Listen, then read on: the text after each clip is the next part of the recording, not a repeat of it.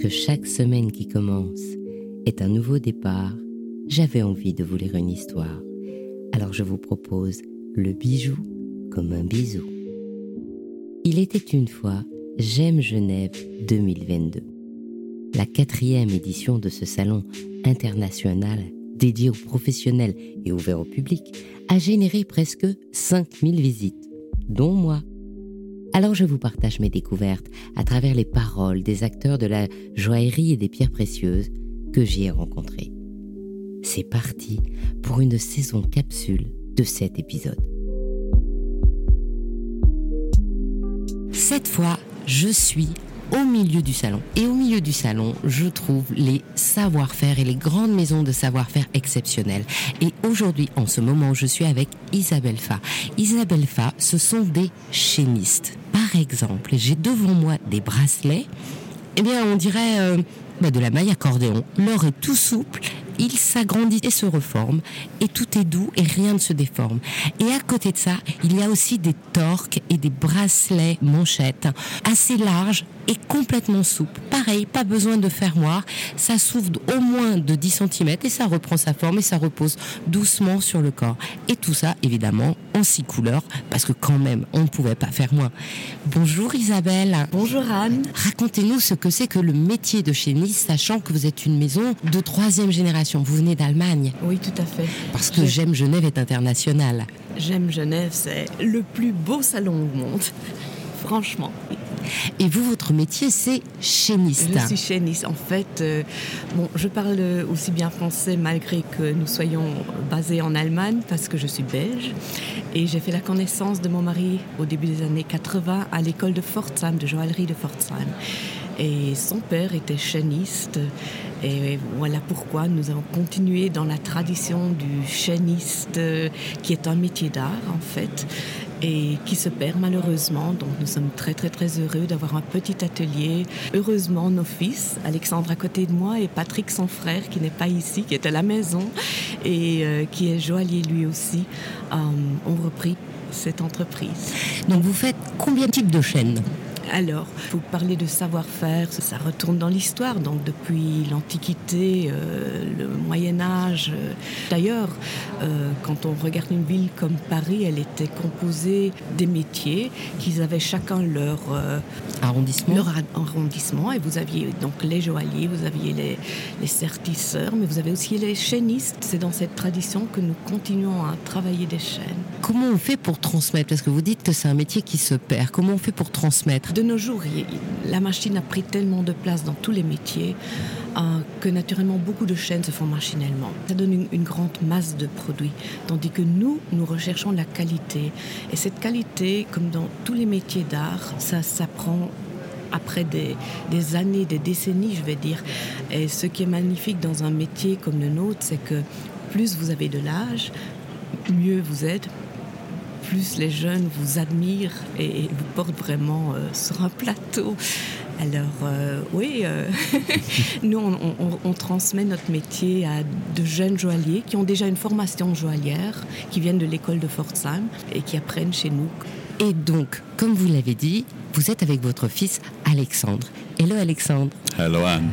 So you are the new generation. Correct. What is the challenge? So, as my mother just mentioned, I am happy that I have a brother who is goldsmith because, uh, yeah, all our, the whole manufacture, the whole brand, the DNA of it is the craftsmanship. She was talking about the traditional chain making.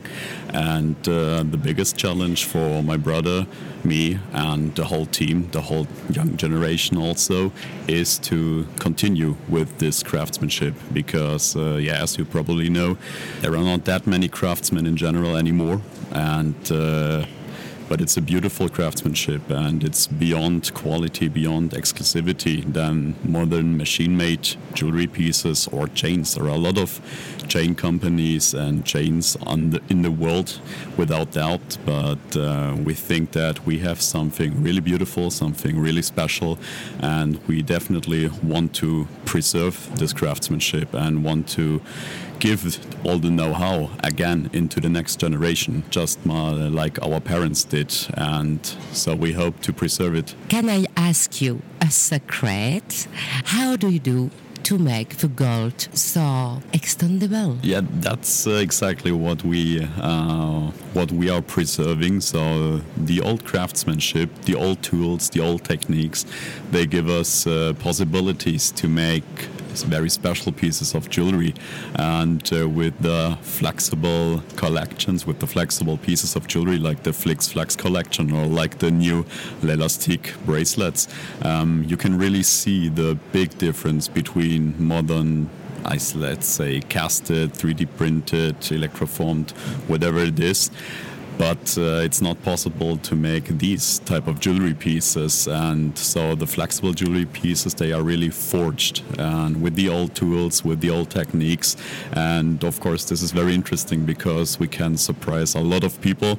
And i think those jewelry pieces are really the most inter- the best to see real craftsmanship because you can see and feel the craftsmanship actually because most of them have never seen something like this before before, right? So I understand you say it was your exceptional craftsmanship, but you don't want to tell me your secrets.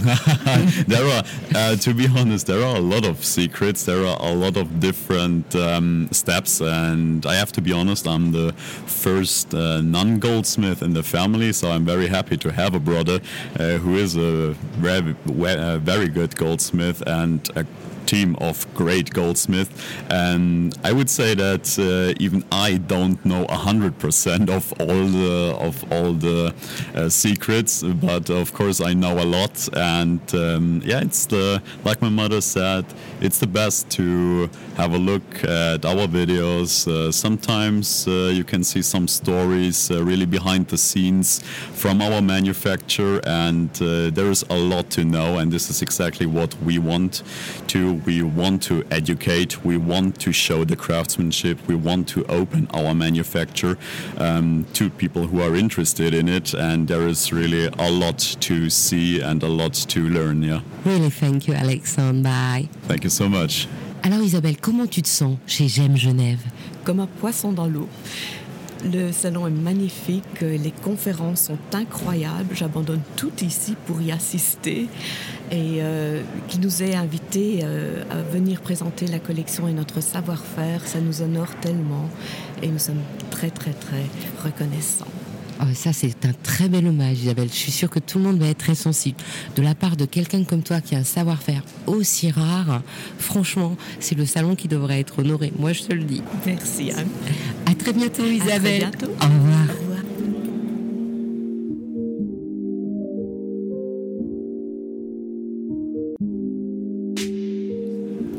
J'ai pas tapé la cruste, quand même, mais j'ai eu très très envie. Parce que on était juste entre le moment où on apprenait à peindre des rubis et le moment où on apprenait à peindre de la turquoise. Vous avez deviné, j'étais avec Estelle Lagarde, la gouacheuse qui fabrique tous les dessins des montres les plus belles du monde, mais aussi les bijoux, bien sûr.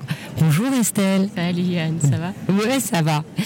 Je sais que, bien sûr, c'est ton métier d'être une gouacheuse. Ouais, absolument. Combien de temps pour être bon Ah, ça, ça dépend des gens. Mais Voilà, je dirais qu'au bout de au bout de 4 ans, on a déjà des bonnes bases et on peut tout à fait faire du gouache de joaillerie. Après, moi, ça fait 13 ans que je pratique. Donc, euh, voilà, il y a beaucoup de travail quand même. Et est-ce que c'est très différent de dessiner une montre ou de dessiner un bijou? Non, pas du tout. Enfin, je dirais que la seule différence, finalement, c'est la précision. Dans les montres, il en faut beaucoup parce que quand il y a des mécanismes, euh, c'est très petit. Il n'y a pas vraiment d'autres différences. Je sais que du coup, avec le premier confinement, d'un seul coup, tu as eu l'idée ben, de partager ce savoir-faire. Ouais. Et donc, tu as créé une sorte d'école virtuelle Mhm. pour que, ben moi, par exemple, Ouais. j'apprenne à dessiner des bijoux. Exactement, ouais. L'idée, c'était de faire au départ des formations en physique et c'est vrai que notre projet a complètement changé quand il y a eu le coronavirus. On a dû euh, refaire tout, mais de manière digitale. Et moi, ça me tenait vraiment à cœur de, transmettre mon savoir-faire et je me suis dit, ben, on va le faire, mais à travers des vidéos. Et du coup, on a enregistré 80 cours vidéo pour permettre aux personnes qui aiment le gouacher de se former. Et si je comprends bien, comme beaucoup d'histoires de bijoux, c'est une histoire de famille. Ouais, oui. Euh, j'avais très envie de faire quelque chose avec mon frère et il pouvait à ce moment-là faire ça avec moi. Donc on s'est dit, allez, on se lance. Mais comme je disais, ben, au début, c'était pas du tout le projet initial et que quand il y a eu le coronavirus, ben, tous nos plans ont changé. On a bien cru qu'on n'arriverait pas du tout à mettre à terme euh, ce projet. Mais finalement, on l'a amené d'une autre manière. Et je crois qu'elle a beaucoup de points positifs aussi à côté de, du physique, je dirais. Et ça permet aussi aux gens qui ne bah, qui sont pas dans la ville d'apprendre quand même. Ouais, je suis Et puis d'apprendre quand on veut. Ouais, ben oui, c'est ça, c'est ça qui est sympa aussi là-dessus, c'est qu'en fait, les personnes peuvent suivre la formation quand ils veulent, d'où ils veulent. Ils peuvent revoir les vidéos. On peut suivre cette formation avec euh, dans le temps comme on veut en fait. C'est ça qui est, qui est cool. Et alors, j'aime Genève, c'est la première fois que tu le fais? Ouais, c'est la première fois. Et c'est la première fois aussi que je le visite. C'est toi qui as eu l'idée de proposer comme ça euh, euh, qu'on dessine, qu'on apprenne à dessiner avec toi? Non, alors c'est Ronnie Tota qui voulait qu'on apporte euh, ça au salon. Je pense que c'est une belle manière de, de l'animer et puis en même temps de faire découvrir des savoir-faire méconnus. Donc j'étais ravie. C'est ce que je disais, c'était un peu un rêve pour moi parce que j'ai toujours rêvé exposé. Et je me suis toujours demandé quand est-ce que je pourrais le faire. Et du coup, ben là, je peux le faire. Je peux en même temps montrer mon savoir-faire et montrer aux personnes qu'on a fait notre formation en ligne. Donc c'est trop cool. Qu'est-ce que tu as aimé le plus donc, dans J'aime Genève, puisque c'était la première fois? Rencontrer les gens. Euh, ça fait deux ans qu'il y a eu le Covid. J'étais jamais ressortie chez moi, de chez moi depuis que je me suis lancée à mon compte. Et j'ai vu rencontrer plein de gens qui me suivent sur les réseaux et tout. Et ça, c'était vraiment cool de pouvoir échanger en vrai euh, avec eux. Je suis dans un rêve éveillé et j'aimerais que ça continue encore longtemps. Bon, maintenant, on va regarder si je peux t'enregistrer en train de dessiner. Ça va pas être facile hein, quand même. Hein. Ouais, on va tester. Donc, tu es en train de changer la couleur, c'est ça? Ouais, exactement. Je suis en train d'enlever tous les pigments dans mon pinceau. Et là, tu mets quelle couleur là Du rouge bah oui, c'est vrai, pour le rubis, je suis bête. Exactement. Et justement, dans un rubis, il y a combien de couleurs de rouge? Eh bien, il y en a une, seule, le rouge rubis, et j'ajoute du vert dans mon rouge pour foncer le rouge. C'est la particularité. En fait, euh, c'est du fauvisme que tu es en train de m'expliquer. Ouais. En fait, je travaille beaucoup avec les couleurs complémentaires pour euh, changer les, mes couleurs. Et c'est vrai que j'ai pas différentes couleurs de rouge. C'est vraiment les couleurs complémentaires qui me permettent d'avoir des nuances de rouge différentes. D'accord. Ça, c'était le secret d'Estelle. Ouais. Oh, merci Estelle. Je t'en prie. À bientôt. Merci. Au revoir. Au revoir.